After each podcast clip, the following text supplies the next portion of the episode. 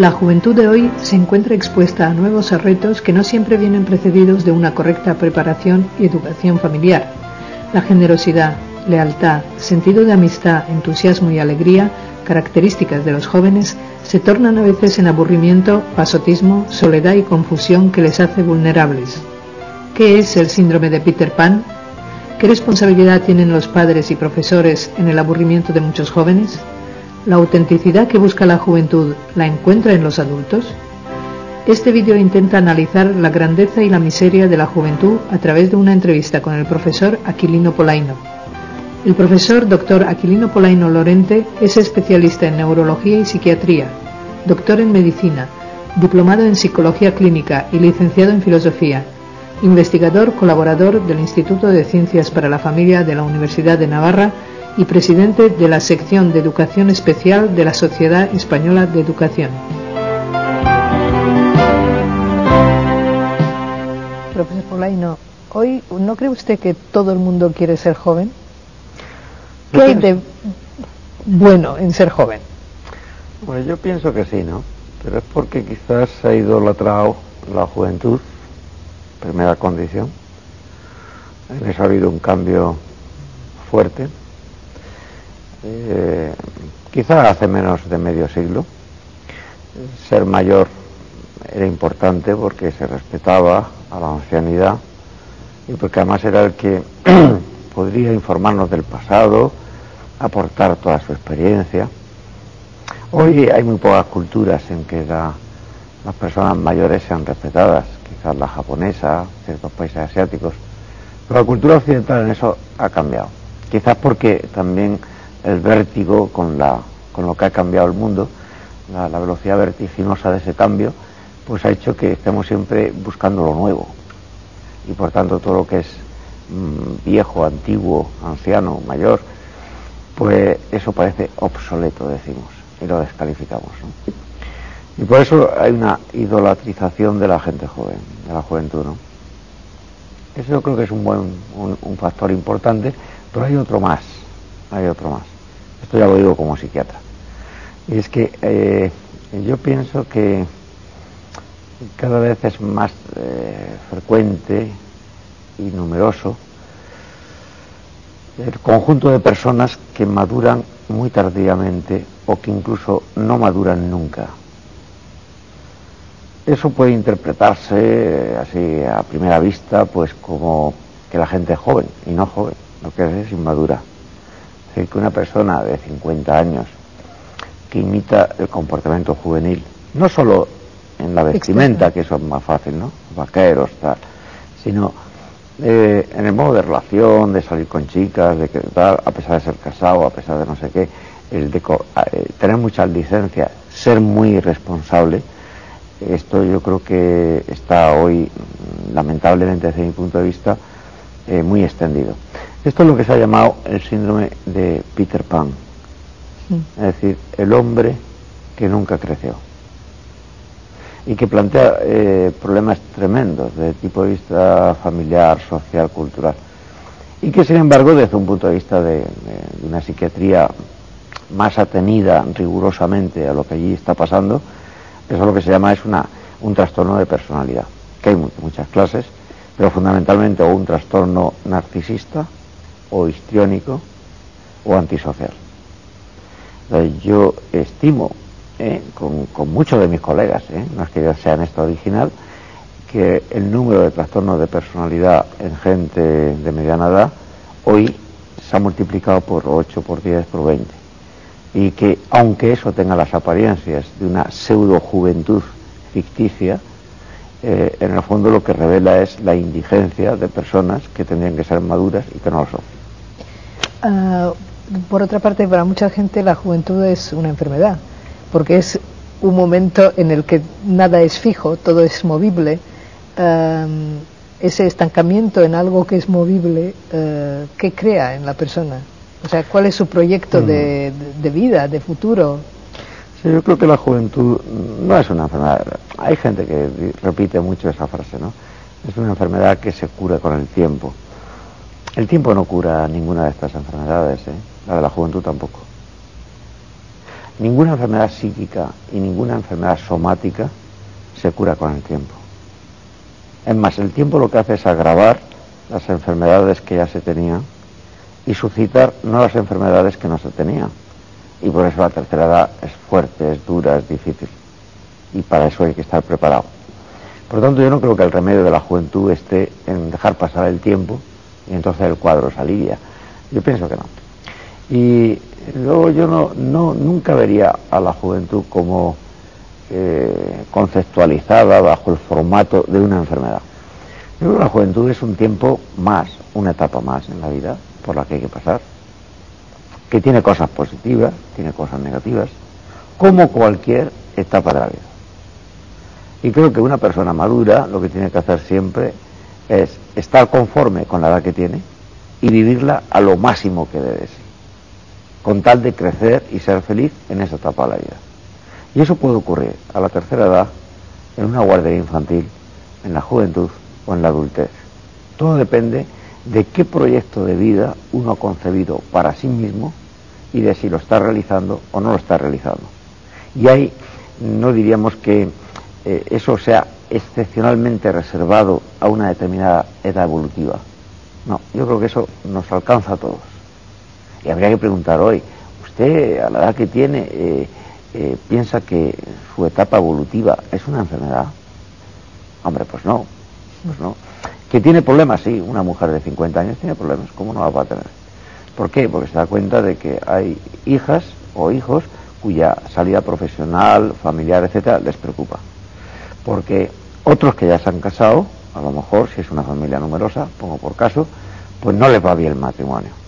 Otra que le va bien el matrimonio, pues ahora está embarazada y ya veremos a ver qué pasa. Con, ¿eh? Siempre hay una aventura de la vida, ¿verdad? Eh, por otro lado, eh, su desarrollo profesional pues ha llegado donde tenía que llegar y de ahí para arriba no parece que sea razonablemente esperable que llegue. Eh, el marido aquel guapísimo con el que se casó hace 30 años, pues resulta que ahora tiene patas de gallo y que está un poco fondón y que tiene barriguita. Eh, ¿Qué quiere decir esto? Que a los 50 años todo nos ha salido mal. Eso no es cierto. Que los 50 años es una enfermedad. Eso no es cierto porque tenemos experiencia acumulada, porque hemos vivido y que nos quiten lo bailado, porque eh, probablemente hemos cometido muchos errores, sí, pero también muchos aciertos, porque esa mujer con la que usted se ha casado, ese varón, esos hijos que tiene, la otra que ya está casada, el otro que hay que casarlo, todo esto es seguir la aventura de la vida. Y lo que usted está haciendo es de paraguas de ese gran tirón generacional que son los suyos. Y eso yo no lo concibiría nunca como una enfermedad, sino como una aventura espléndida a la que hay que entregarse cada día, aunque uno tenga 50 años. Porque cada día lo estrenamos. No hay días repetidos en nuestra vida, porque el tiempo humano es irreversible. Tal que hoy, en esta sesión que estamos teniendo, grabando este vídeo, jamás se va a repetir para nadie, ni para usted, ni para las cámaras, ni para la gente que está en sonido, y lo que importa es que saquemos hasta el último segundo de nuestra rentabilidad personal, creciendo, haciendo lo que estamos haciendo, en favor de otros y además siendo felices. Ese es el reto. Y eso no es una enfermedad, eso es una aventura.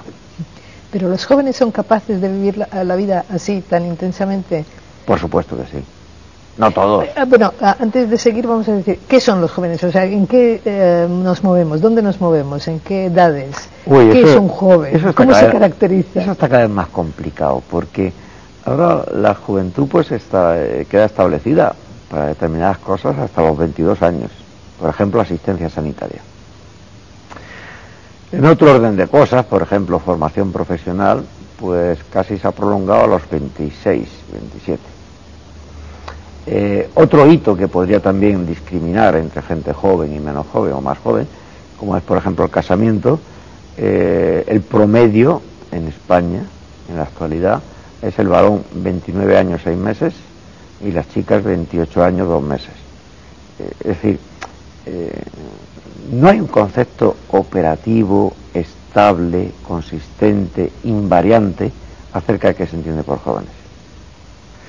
Yo creo que quizá un criterio más funcionalista pero que tampoco sirve demasiado, es eh, definir la juventud, la mayor o menor juventud, en función de las responsabilidades que uno lleva colgadas en la espalda y a las cuales hay que hacer frente y que no son delegables bajo ningún concepto. Pero claro, con ese criterio también podemos tener chicos trabajando con 16 años en contra de la legislación, que son ya personas mayores. Por lo tanto, ese tampoco sería un criterio. Y en cambio, desde el punto de vista no funcional, adaptativo al medio, al mundo laboral, sino desde el punto de vista psicológico, para mí una persona joven es una persona que reúne por lo menos dos requisitos. El primero de ellos sería una mirada inocente, con capacidad de seguir asombrándose cada día de todo lo que le pasa. Una cierta ingenuidad, diríamos. Mm. Y que le choca todo y que de todo saca provecho. Que no se acostumbra, que no eh, todavía no, no, no le ha invadido el cáncer de la rutina y que todo es sorpresa. Y que esa capacidad de asombro le hace filosofar. Y que por tanto eh, todavía se reconoce como un ser originario que puede aportar soluciones a este mundo. Eso me parece que es sinónimo de juventud. Y eso lo puede tener a los 96 años. ¿no? Y luego, eh, la otra peculiaridad también típica de la juventud es su eh, enorme deseo de ser auténtico y de sacar de sí la mejor persona posible, a pesar de los errores.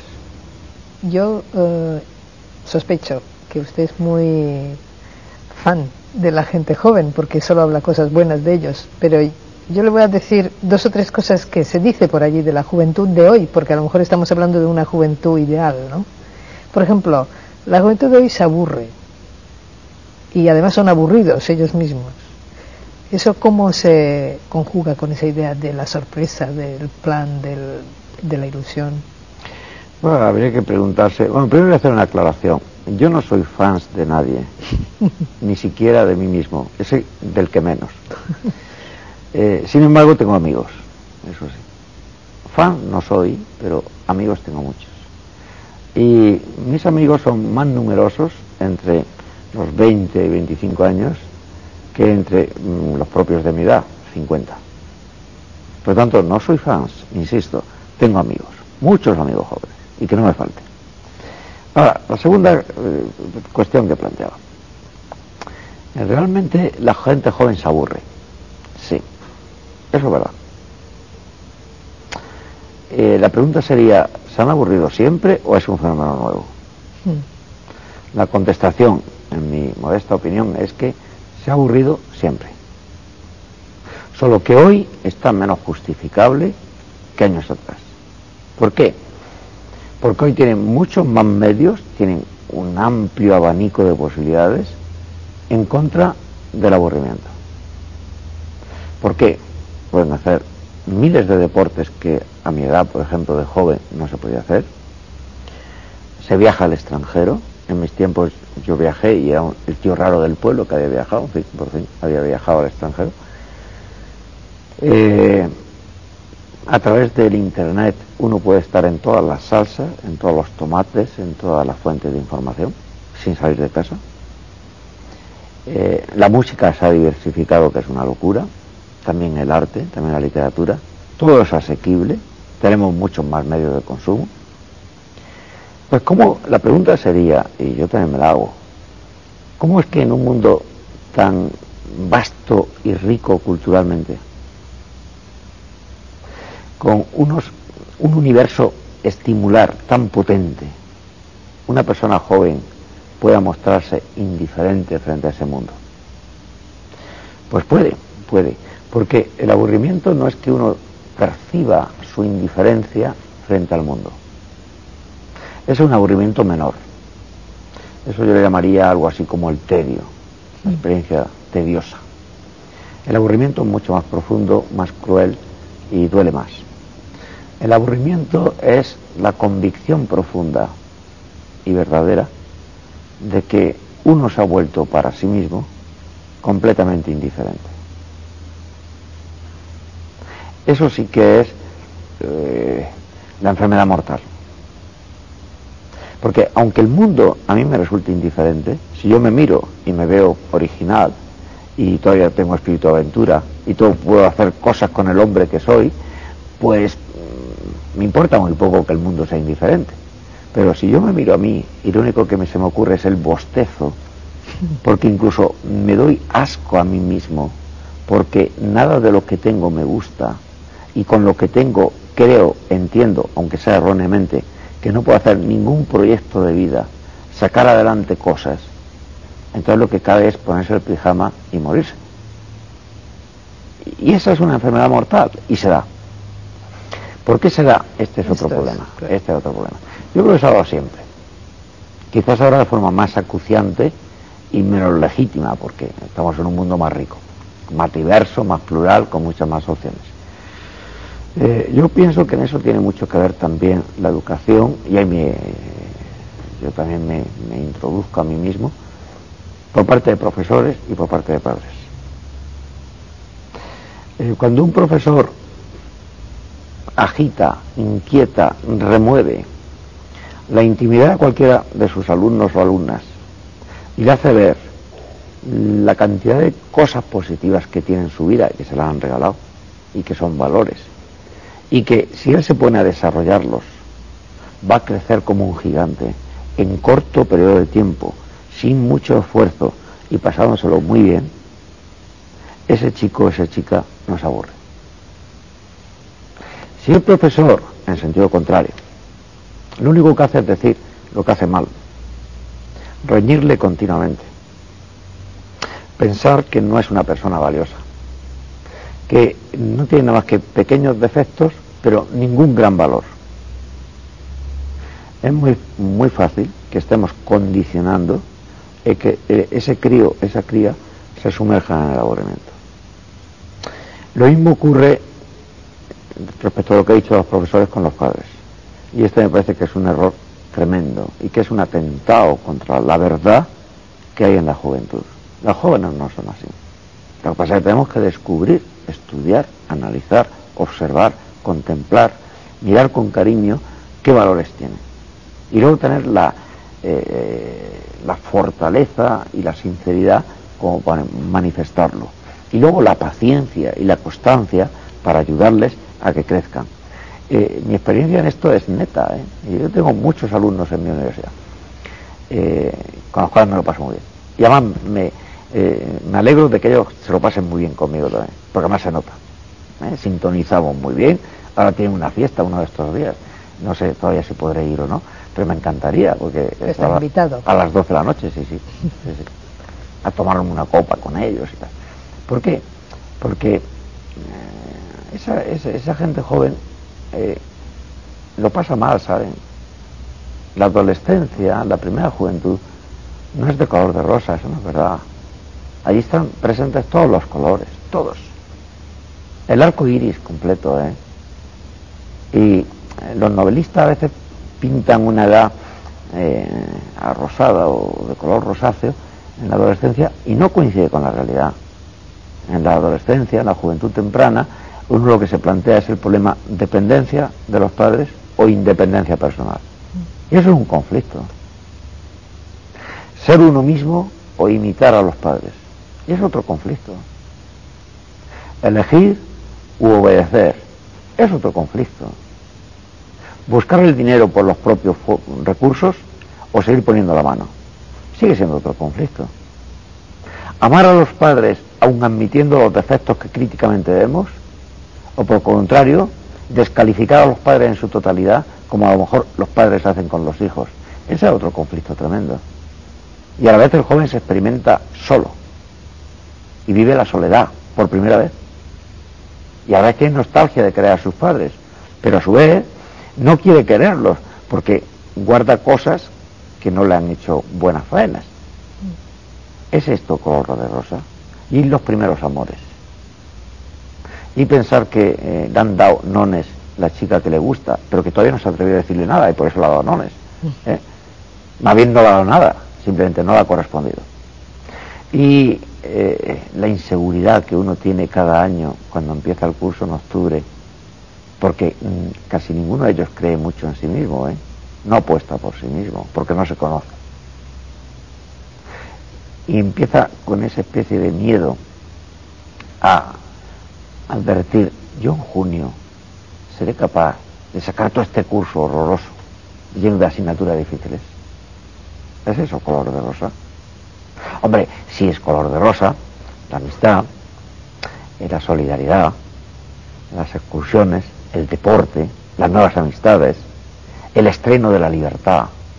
Es decir, puede haber algo más gozoso para un chicarrón de 17 años que irse con la cría que más le gusta a un VIPS, pedir un plato combinado y jugar a ser mayor, invitando a la chica y diciendo, ¿te gusta con mostaza o sin mostaza? Y decía al camarero, no, por favor, mostaza no, que no le gusta la mostaza, no. Eso no lo ha hecho nunca en su vida, es la primera vez que lo hace. Es decir, eso tiene aliciente, eso es una gozada. O que en clase un día le saquen al encerado a resolver un problema difícil y que el propio profesor en público le diga, qué bien lo has hecho. ¿Eso es una gozada o no es una gozada? O entrar un día un poco a escondidas en su casa, cuando no quiere saludar a la visita que hay, y oír desde su habitación como su padre dice, no, pues este hijo mío no me ha dado nada más que alegrías, estoy muy orgulloso de él. Y el otro está oyendo, y el otro se pone ancho, ancho, y fuerte y grande. Eso también es color de rosa, eso sí, lo otro no. Por tanto, en su totalidad, esta etapa de la vida no es color de rosa, es el arco iris completo, completo. ¿eh? Grandes sufrimientos, grandes periodos místicos. A esa hay que decirlo, es cuando el hombre se plantea por primera vez radicalmente y con la ingenuidad propia de lo que es naturalmente la religión, quién es Dios y qué tengo yo que hacer con él. Pero con mucha más radicalidad que a los 50 años. Y sobre todo con más autenticidad. ¿Y ese problema cómo se resuelve? Si a los 50 años venimos de vuelta y además ni, ni sabemos qué hacer. Todo eso es juventud, adolescencia. Eh, bueno, por lo que el denominador común de todo eso es una radical inseguridad personal. Pero no tienen experiencia. Eh, ¿Cómo pueden superar esa inseguridad? Porque con la inseguridad solo no tomarán decisiones. Y si no eligen, no harán nada en su vida. Pero lo que necesitan es que gente de otra generación, mayores que ellos, de los cuales se fían, con los cuales tienen confianza y a los cuales admiran, porque tienen prestigio profesional, les apoyen y les demuestren que esa inseguridad que padecen no está bien fundada. Y acrecienten su valor mostrándoles valores en los que pueden crecer. Cuando eso se hace, un chicarrón de 17 años, una que de 18, se come el mundo. Y además saca todo lo que lleva dentro. Y se hace un gigante. Y a los 20 años puede tener más responsabilidad que un director general de una empresa con 50 años. Porque son así, son muy vehementes, son muy justicieros. Y cuando dicen de ir a por todas, dan a por todas. Mientras que los demás no. Los demás hurtamos el bulto, y decimos no, esto ya es demasiado por hoy, vamos a parar, seguiremos mañana, somos prudentes, claro, si no, no estaríamos aquí. Si nos comiéramos la vida como ellos se la comen, pues habríamos acabado ya con la vida. ¿no? Bueno, esa es la etapa de la juventud. Y a mí me parece que eso hay que decirlo y que actualmente, actualmente hay gente joven es muchísimo más valiosa que los más valiosos de mis amigos cuando yo era joven. Esto hay que decirlo. Una de las cosas que ha mencionado es esa inseguridad, el no saber muy bien por dónde salir, ¿no? Ah, mucha gente se queja que hoy en día los jóvenes no solamente están expuestos a la influencia de sus padres, de los amigos de sus padres, de sus amigos de toda la vida, de los amigos que tienen en el colegio o en la universidad, sino también los medios de comunicación. O sea, ya una influencia externa, desconocida, que solo crea más confusión. Eh, ¿Cómo, ¿Cómo, un joven hoy en día puede mm, descubrir, digamos, su propio camino con tantas eh, cosas. O sea, quizá precisamente eh, es demasiado lo que le rodea. Sí, ahora la educación es un poquito más difícil que décadas atrás. Pero también eso nos tiene que exigir más a la gente mayor. Les estamos educando en un sano y riguroso espíritu crítico? Porque con prohibir la televisión o los medios de comunicación no hacemos nada, absolutamente nada. es más, tenemos las de perder. Cuanto más se prohíba, más verán. Porque tienen que afirmarse llevando a la contraria a lo que oyen de los adultos. ¿no? Pero, ¿se les puede formar en espíritu crítico? Sí, sí, sí. Se puede ver una película en, en familia y después se puede tener una charla, una tertulia, en que cada uno comenta. Y el padre puede decir, pues esto que ha hecho el guionista está mal hecho, en mi opinión. Por esto, por esto, por esto. ¿Qué piensas tú? Esto en cambio ha sido un recurso excelente, porque si eh, la, actriz principal pues no se encuentra en ese eh, lugar bucólico bajo la pérgola con el actor principal, el diálogo que viene a continuación hubiera sido inviable. Y sin embargo se le ha ocurrido eso. Porque eso es lo que ocurre habitualmente en las relaciones hombre-mujer, en la sociedad abierta y plural en que vivimos. Eso es espíritu crítico, eso es espíritu crítico. En cambio, decir, esta otra secuencia pornográfica no era exigencia del guion, era una estupidez. Y además es lo que, en cierta manera, ha arruinado la valía de esta película. Mm. Entonces, la gente joven oye, observa, piensa, reflexiona, contradice, porque seguramente más de uno se opondrá. Pero si el debate es racional, no visceral, entre padres e hijos, profesor, alumno, eso queda dentro. Bueno, a mí lo que me preocupa del espíritu crítico, o sea, de desarrollar el espíritu, crítico, es em, cómo enseñar los criterios sobre los cuales se mantiene ese espíritu crítico. Porque entiendo que en una discusión o una tertulia familiar se pueden dar una serie de indicaciones, pero eso tiene que tener, digo yo, una columna vertebral más fuerte, o sea, eh, educar en virtudes, educar en ideas, en verdades. Sí, yo creo que eh, el fundamento, quizás el lugar donde, el ámbito donde se acuna eh, sólidamente el espíritu crítico, son dos factores fundamentales que ambos eh, son constitutivos esenciales de la condición humana. El primero es la necesidad de encontrar la verdad. Eh, ¿Para qué nos serviría el amor de otra persona si este fuera mentira? Esto quiere decirse a la gente joven. ¿Para qué, ¿Para qué nos serviría la popularidad si sabemos que nada de lo que la gente cree de nosotros es verdadero? ¿Para qué serviría estar orgulloso de uno mismo si en el fondo uno mismo sabe que no puede estar orgulloso de sí? Es decir, sin verdad el hombre no es nada. Eh, eh, hay una voluntad de verdad en el ser humano.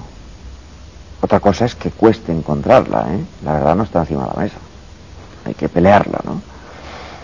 Pero esa eh, especial hambre de verdad es una condición ineludible de toda persona humana.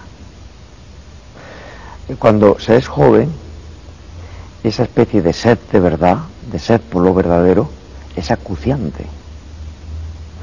Con los años, con el envejecimiento, con la vida zacanada que llevamos, eso a veces se pierde, ese deseo de verdad.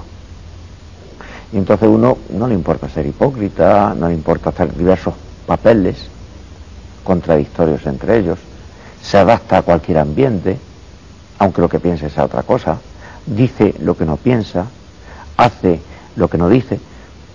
Empezamos ya a gitanear. Eso a la gente joven no le gusta. No le gusta. Y por consiguiente, todo lo que sea eh, satisfacer el hambre de verdad que tienen, para ello es vital. Eso puede fundamentar el espíritu crítico. mire usted, no importa que esto lo haya dicho un premio Nobel, no importa que esto lo haya dicho una persona que vive bajo un puente, lo importante es si eso que ha dicho es verdad o no es verdad. Si eso puede iluminar su vida o no. Si usted por ahí puede alcanzar un sentido para mañana por la mañana levantarse temprano sin que le cueste tanto como le viene costando. Si usted hasta qué punto estaría dispuesto a sacrificar todas sus vacaciones de verano solo por afirmar esa verdad en usted mismo. Bueno, este es un criterio. Y esto hay que decirlo porque ahora está todo muy confuso, muy turbio. El problema es que, ¿qué hace el adulto? Y si alguna vez considera que su conducta en cualquier ámbito, en cualquier escenario, en el familiar, en el profesional, en la calle, eh, en un pub, en un disco club, eh, eh, su comportamiento tiene, es causa ejemplar del comportamiento de la gente más joven. Porque es un modelo en el que otro se inspira para comportarse de una determinada forma. Este es el problema que yo creo que tendríamos que echarnos sobre la espalda los que somos mayores. Porque yo siempre me he revelado, ahora más que nunca, cuando una persona me dice que la juventud está muy mal. Y entonces le pregunto, ¿y tú cómo estás? ¿Y tú qué haces para que no esté tan mal? Y ya no, ya, ya no hay respuesta, ¿verdad? Mm. a, cada uno su parte, ¿verdad? Cierto que hay juventud que está muy mal. Mucho peor de lo que la gente piensa, ¿eh? Y lo digo como psiquiatra, ¿eh? Yo he visto gente, crías que a los 12 años han pasado por cosas que no ha pasado ninguna mala mujer en el sentido sociológico del término, porque no hay ninguna que sea mala, ¿eh? y después de 50 años de, vida profesional haciendo la calle. Y este tenía 12 años. Eh, ¿La culpable es solo ella? No. No. No. En el concreto, eh, en ese caso concretísimo, era una chica con una enfermedad psíquica determinada. En cuanto se arregló la enfermedad psíquica, se acabaron todas las experiencias. ¿Y por qué no se la llevó antes al psiquiatra? Pongo por caso, ¿eh? porque si no es muy fácil meter a todos en el mismo saco, y además en sentido peyorativo y negativo. Y eso lo hacemos muy interesadamente la gente mayor, ¿eh? porque al descalificar la siguiente generación, poniéndole un etiquetado de que todo lo hace mal, en cierto modo, en cierto modo, estamos legitimando como bueno lo que nosotros hacemos. Y de eso nada, ¿eh? Nada de nada. Cada persona tiene que hacer frente a lo que es su propia conciencia y a lo que es su propia conducta. Y si tiene valor, juzgarse a sí mismo antes y más severamente que a la gente joven. Solo después de hacer esto uno puede juzgar a la gente joven. Por tanto, yo creo que no. La gente joven hay un extremo de juventud que hoy está peor que nunca. Eso es cierto. Después de todo lo que he dicho, es cierto. ¿Por qué? Porque tienen más drogas, tienen más sexo, tienen más permisividad, eh, el mundo de los valores está más roto, la sociedad está absolutamente fragmentada, el hombre se ha disuelto en una salsa que no, es la suya, y entonces lo están pasando mal. Luego hay todo un montón de, personas, quizás la, la franja más ancha, por tanto lo que aglutina a más número de jóvenes, que siguen siendo los jóvenes de siempre, que quieren hacer cosas buenas, que a veces no saben, que cometen errores, como todos hemos cometido, y que a veces eh, esas equivocaciones son funestas para su propia vida. Y luego hay otro sector, modestito en número, pequeño, en el cual yo creo que se aglutinan personas que a pesar de lo mal que está toda la sociedad, valen cien veces más que el que más valía de mi generación. Porque son más listos que, que nosotros, más fuertes, más deportistas, eh, mejor educados, eh, con más posibilidades de hacer barbaridades. Y sin embargo no hacen ninguna barbaridad. Y lo que hacen por los demás es mucho más heroico que lo que yo hacía a los 15 años con la gente que me rodeaba. Pero los jóvenes son un poco contradictorios porque el típico niño que en su casa no se hace ni la cama, ni sabe poner la mesa, luego se va a la India y, es capaz de limpiar a los leprosos, a los más humildes, dormir en el suelo, hacer la cama a 50. Eh, ¿Cómo se ve? ¿Por qué hace eso? O sea, ¿por qué no es generoso siempre? ¿Por qué no...? Pues porque no es Dios. Ni ha dejado a Dios en el paro. Eh, los mayores no somos contradictorios. ¿Quiere un ejemplo? ¿Por qué una madre que está todo el día con los rulos y la bata puesta y le importa un bledo que haya desorden, cuando viene una visita se pone su mejor vestido, se echa su mejor perfume, se quita los rulos, pone un poco de orden en la casa y esa es la apariencia de esa casa todos los días? ¿O es una hipócrita? ¿O, o le importa más lo que va a decir la vecina que le viene a visitar de la felicidad o desagrado o disconfort que está padeciendo su hijo todos los días con esa casa desordenada? La contradicción no solo de ellos, ¿eh? También es nuestra, ¿eh? Es más, la condición humana es contradictoria. Por eso podemos hacer todas las burradas y a la vez todas las cosas buenísimas de este mundo. Y eso cada persona, cada. No una persona singular, no, todas, todas, absolutamente todas. Hay un signo de, de contradicción en la condición humana. Y eso es bueno porque así, por una parte, sabemos que tenemos cosas buenas en que apoyarnos para crecer y por otra parte no conviene que nos fiemos de nosotros mismos porque también tenemos cosas que nos pueden hacer resbalar. Y así siempre ha funcionado la persona humana. Pero esto no es propio, ni debe atribuirse, porque sería una atribución injusta, solo a la gente joven. No, no, a todos, absolutamente a todos. Y lo que hay que hacer es buscar los puntos fuertes de la gente mayor y de la gente joven y crecer en eso. Y en la medida que podamos, extinguir, eliminar, diluir, aliviar los puntos flojos que también todos tenemos, los jóvenes y los no tan jóvenes, ¿no? y saber que lo que es capaz de hacer un joven, soy capaz de hacerlo yo también. ¿eh? Mm. Y por tanto, como yo no quiero juzgarme mal a mí mismo, tampoco juzgaré al joven que tengo enfrente. Bueno, ya estamos en el umbral del siglo XXI. Los jovencitos estos que vemos por las calles serán adultos en el siglo uh, que viene. Uh, ¿Serán como nosotros cuando sean mayores? ¿O vienen marcados por algo que les harán diferentes? Habrá de todo. Habrá muchos que serán mejores que nosotros, habrá otros que serán igual que nosotros y habrá otros que serán peor que nosotros. En cualquier caso hay una cosa cierta y es que nosotros no seremos. Muchas gracias. Thank you.